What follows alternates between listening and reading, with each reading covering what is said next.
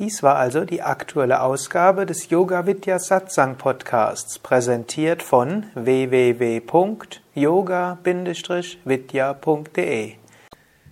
Gut, die letzte Woche wurde ich öfters gefragt, äh, bevor ich zum Hauptthema komme, will ich das kurz äh, noch ansprechen, weil das Hauptthema heute auch kurz sein wird. Aber ich wurde mal gefragt, ob man sich schneller im Ashram entwickelt oder wenn man im normalen Alltag wäre. Es hieß sogar, oder im normalen Leben. Ich musste ich erst schmunzeln, denn erstens, wir hier im Ashram halten uns auch für ganz normal und definitiv für lebendig. Gut, aber die Frage, hm, und manche der Anwesenden mögen sich das auch fragen, da will ich dort vielleicht hm, die Antwort, die ich auf Fragen oft gebe, wenn man fragt, ist das besser oder das, was ist die typische Sukadev-Antwort? Sowohl als auch oder es kommt darauf an.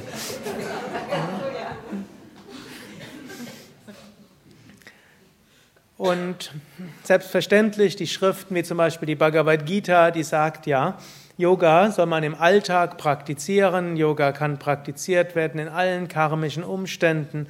Beruf, Familie. Und Krishna sagt ja geradezu, man soll eben nicht weglaufen von seinen Pflichten, sondern im Gegenteil sie erfüllen, alles spiritualisieren. Und das ist ja auch der Yoga, den wir lehren, dass Yoga in den Alltag integriert werden kann. Und jeder Mensch findet etwas beim Yoga, was äh, ihm weiterhilft, um spirituell zu wachsen oder gesund zu werden oder mehr Energie zu bekommen oder wie auch immer man es ausdrücken will. Dennoch, hm, wenn man irgendwo bestimmte ja, Qualitäten hat oder bestimmte Eigenschaften, dann wächst man vielleicht schneller in einem Ashram.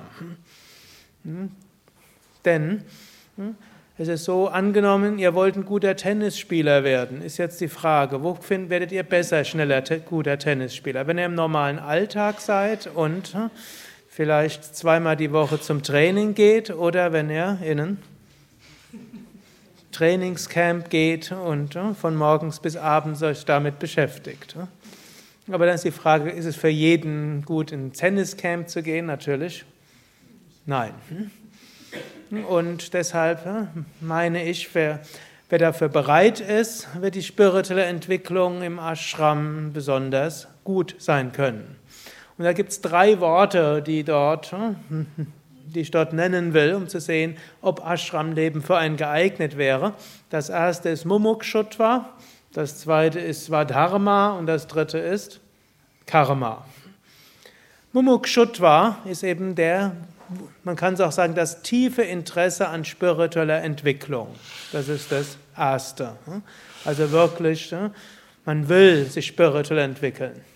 Und natürlich, wir haben auch öfters Menschen im Ashram, die kommen her, gut als Mithelfer zum Beispiel oder auch mal ein Jahr als Mitarbeiter irgendwo, äh, haben, sind irgendwie ausgelaugt, aber nicht so, dass sie nichts machen können, aber vielleicht so, dass sie ein bisschen was ruhigeres machen wollen und nicht mehr einen Zwölf-Stunden-Job am Tag, wo man noch dazu eine Stunde hin und her fahren muss, sondern ein bisschen, wo es doch ein bisschen ruhiger zugeht und dann auf diese Weise sich regenerieren und es ist eine schöne, angenehme Umgebung mit Menschen, die liebevoll mit einem umgehen, mindestens, meistens, und wo es irgendwo eine Gemeinschaft ist. Also für, für viele ist das einfach ein Jahr eine Heilung.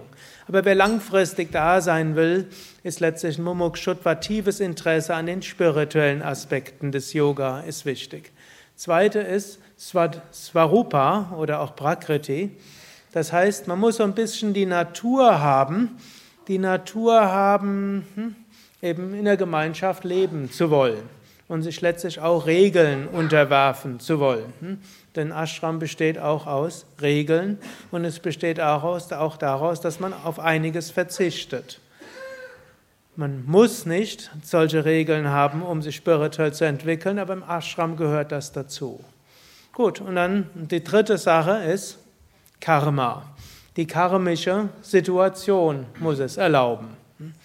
Also, wenn man zum Beispiel einen Partner hat, der mit Yoga nichts zu tun hat und haben will und zwei Kinder, dann stellt sich die Frage nicht. Dann hat man diesbezüglich Aufgaben.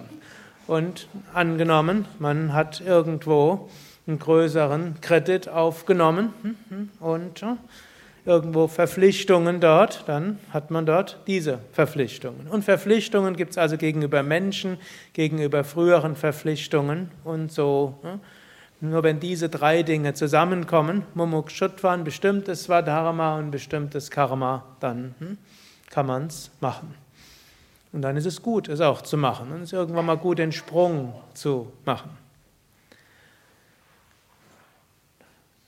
Ich möchte heute ein paar Minuten noch sprechen über Bhakti, den Yoga der Hingabe. Es ist ja jetzt die Adventszeit.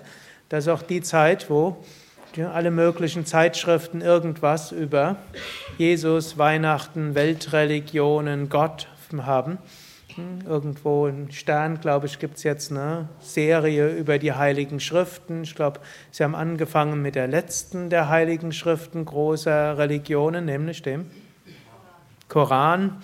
Ich weiß nicht, ob sie jetzt systematisch die Zeit rückwärts gehen oder hm, welche Richtung. Gut, Bhakti heißt letztlich eine Beziehung aufbauen zu Gott, können wir sagen. Und, eine, und man kann sagen, Bhakti ist so eine Art Beziehungsarbeit.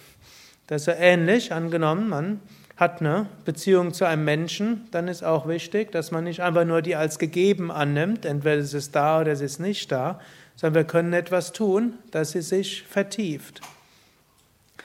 Und so ist es auch beim Bhakti Yoga.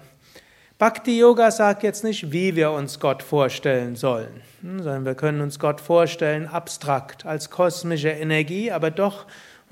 Die kosmische Energie kann auch persönlich sein, wir können dazu beten hm, und Beziehungen aufbauen oder wir können sie ganz abstrakt sehen.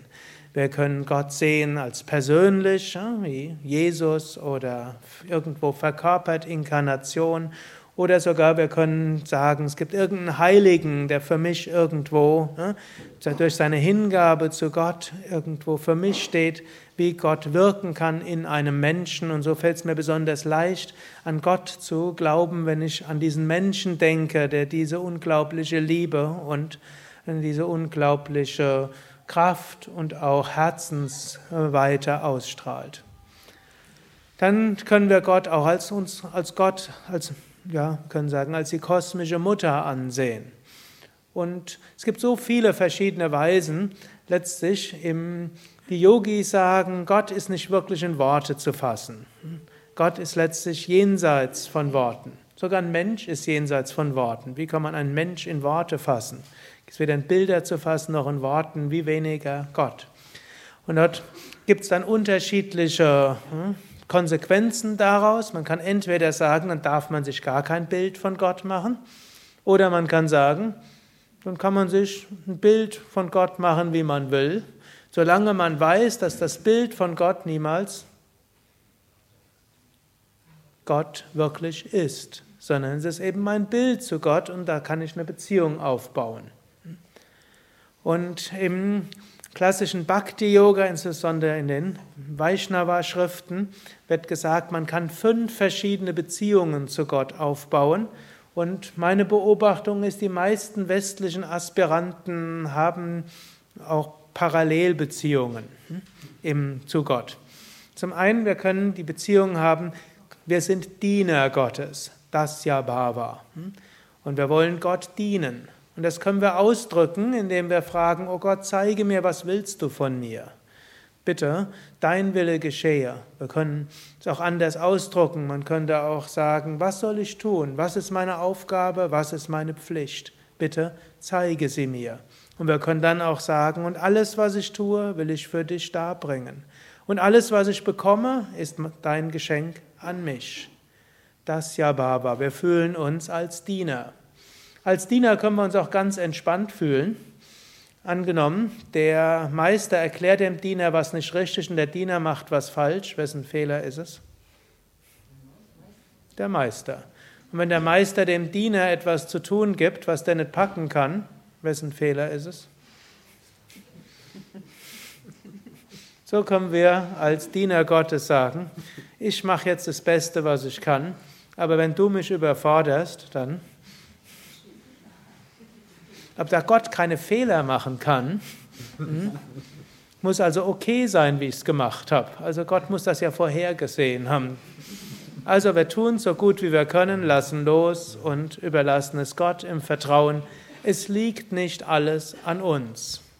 Das ist Dasya Bhava. Hanuman gilt als eine Verkörperung von Dasya Bhava. Er hat äh, Gott als sein Meister angesehen und wollte alles für Gott tun. Zweite Bhava ist Vatsalya Bhava, die Beziehung zwischen Kindern und Kind und Eltern. Und da gibt es verschiedene Formen.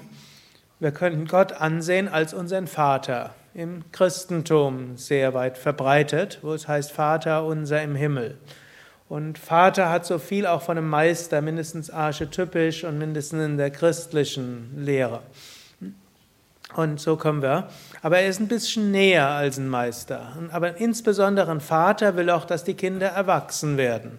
Vater will nicht, dass wir klein bleiben. Und so hat ja auch Jesus selbst gesagt, seid vollkommen, wie euer Vater im Himmel vollkommen ist. Und hat auch gesagt, ist der Jünger vollkommen, ist er wie sein Meister. Er wollte nicht seine Jünger klein halten, sondern er hat gesagt, Ihr seid das Salz der Erde, ihr seid das Licht der Welt. Und so können wir auch davon ausgehen, wenn wir Gott als Vater ansehen, können wir sagen, alles, was geschieht, ist dazu da, dass ich daran wachse, dass ich erwachsen werde. Und alles, was ich tue, sind Aufgaben, hm, die mich entwickeln. Und wir können auch dort immer wieder beten. Wir können Gott auch als Mutter ansehen. Und als Mutter heißt, Gott gibt uns alles, egal was wir brauchen. Nicht immer dann, wenn wir es gerne hätten. Die Mütter wissen das. Hm? Wenn euer Kind die dritte Tafel Schokolade verzehren will, was macht eine gute Mutter? Vermutlich schon sehr viel früher. Also die Mutter gibt alles, was das Kind braucht, wenn auch nicht immer dann, wenn es das Kind will. Aber wenn das Kind ausreichend bittet, was macht dann eine Mutter? Notfalls gibt es die Mutter trotzdem. Vielleicht nicht die dritte Tafel Schokolade, aber hm, vielleicht die erste oder die erste Viertel. Hm? Auch wenn es eigentlich nur Bio und Öko und nicht Zucker und so weiter. Weil Mütter, mindestens in Yogakreisen, wissen ja, wenn man ADS und ADHS vermeiden will, die effektivste Sache ist, Zucker zu reduzieren, Schokolade sowieso, denn Theobromin wirkt wie Koffein. Und es gibt ausreichend Studien, die zeigen, wenn man Fleisch reduziert, Zucker reduziert, Schokolade reduziert, geht es den Kindern besser. Hm? Wisst ihr alle. Aber wenn es Mami. So ähnlich auch können wir zu Gott sagen, bitte Gott oder göttliche Mutter, bitte lass mich das doch. Und wir können auch weinen und wir können unser Herz ausschütten. So wie man es, wenn man eine Mutter hat, die so ist, was ja nicht, leider nicht jeder hat, aber so archetypisch Mutter, wenn man irgendwo nicht weiter weiß, kann man zur Mutter gehen. Sie wird einem alles äh, verzeihen, was man gemacht hat. Aber wenn man eine Dummheit gemacht hat, ist nicht so tragisch. Archetypisch mindestens sagt man das lieber dem Vater nicht, aber man sagt es vielleicht eher der Mutter. Ob das immer so ist, ist eine andere Sache. Vermutlich heute schon lange nicht mehr. Aber so irgendwo, hm, dafür steht Gott als Mutter. Sie gibt uns, was wir brauchen. Wir können auf sie zukommen. Und Same Vishnu hat das insbesondere dann gesagt, wenn Menschen große emotionelle Probleme hatten. Also zum Beispiel eine Mutter hat ihr Kind verloren. Zum Beispiel hm, Mann hat die Frau verlassen. Zum Beispiel Liebeskummer, schon auch in den Ansätzen, große Verliebtheit, aber der andere mag einen nicht. Und in all diesen schweren emotionalen Traumata, wobei das erste vermutlich das Schlimmste ist, das hat er dann gesagt, ja, wende dich an die göttliche Mutter, bete zur göttlichen Mutter, schütte dein Herz aus, sprich mit ihr, sprich, schließ dich in dein Zimmer ein und sprich mit ihr oder sing Mantras oder schreib ihr Briefe oder was auch immer. Und richte das so hin. Gut, dann kommen wir, das war Vatsalya schließlich wir können auch Gott verehren als unser Kind, so wie das Jesuskind ja bald an Weihnachten verehrt wird. So also gibt es auch Baby Krishna und wir haben auch Baby Ganesha, gibt es manchmal so süße Darstellungen. Ja, können Sie sagen, ja, Gott wird geboren und ein Kind, das geboren ist, ist zart. So können wir auch irgendwo sagen, ja, Gott soll in uns geboren werden und wir bitten, dass er, der Gott, der allmächtig ist, möge in uns geboren werden. Wir können Gott auch verehren als Sakyabhav, als unseren Freund. Freund ist immer da. Hm? Gut, mindestens auf Facebook oder hm, per SMS erreichbar. Gott ist in jedem Fall erreichbar, sogar wenn Internetverbindung abgeschaltet ist. Irgendwann mal vor ein paar Monaten war Facebook, ich glaube, einen halben Tag abgeschaltet. Das soziale Leben von Millionen von Menschen ist zusammengebrochen.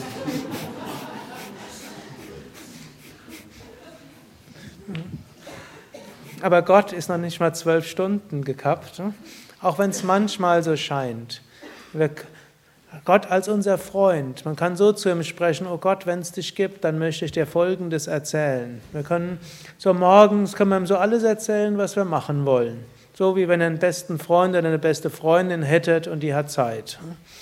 Und abends ne, könnt ihr das Gleiche machen. Gut, ein guter Freund, wenn man mal ein paar Tage lang sich nicht kontaktiert, ist auch nicht weiter tragisch. Man kann dann aber wieder von vorne. Die Freundschaft bleibt bestehen. Auch, und so können wir zu Gott über alles sprechen. Dann nächste Möglichkeit ist Madhurya Bhav. Das ist die leidenschaftliche Liebe. Wir sind in Gott verliebt. Hm? Wir wollen Gott spüren und erfahren. Es kommt manchmal, wenn man irgendwo mal Gottes Gegenwart gespürt hat und irgendwie Gott in seinem Herzen gespürt hat. Eine solche Liebe und eine solche Freude. Es war wie, als ob man physisch von Gott umarmt wird. Und irgendwo will man das wieder spüren. Und man will es spüren, dann ist es irgendwo weg. Und wenn es dann weg ist, dann Leidenschaft gehört auch Leiden irgendwo dazu. Denn wo bist du, Gott? Warum hast du mich verlassen? Was habe ich falsch gemacht? Was ist los? Und diese intensive Verlangen, die Gegenwart Gottes immer zu spüren, das ist Madhurya Bhav. Da gibt es so einige auch christliche Mystiker und einige auch moderne indische Heilige, die diese Madhurya Bhav hatten, die Gegenwart Gottes unbedingt spüren wollen. Wenn sie nicht da war, einen ganzen Tag ohne Gott zu spüren, das war, ist grausam. So ähnlich wie ein frisch Verliebter oder frisch Verliebter zählt die Minuten, wann er oder sie wieder ein Lebenszeichen hat. Wenn schon nicht, wenn man schon nicht umarmen kann, dann wenigstens ein Telefongespräch, wenigstens eine SMS oder wenigstens irgendwas. 24 Stunden nichts gehört, was ist los? Ne? Und so ähnlich auch mit Gott, wenigstens irgendwo ein bisschen spüren, ne? aber am liebsten vollständig verbinden, vereinigen. Diese Liebe können wir wachsen lassen und sie findet eine Erfüllung.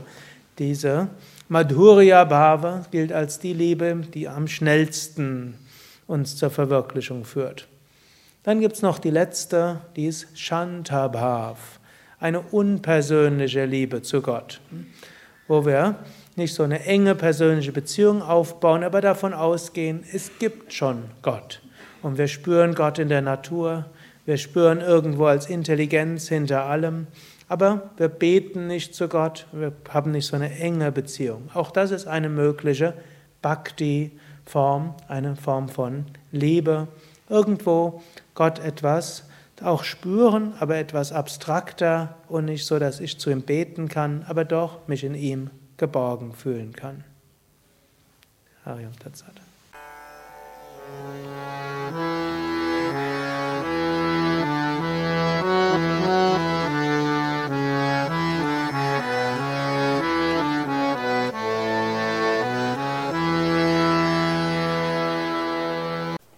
Dies war also die aktuelle Ausgabe des Yoga Vidya Satsang Podcasts, präsentiert von www.yoga-vidya.de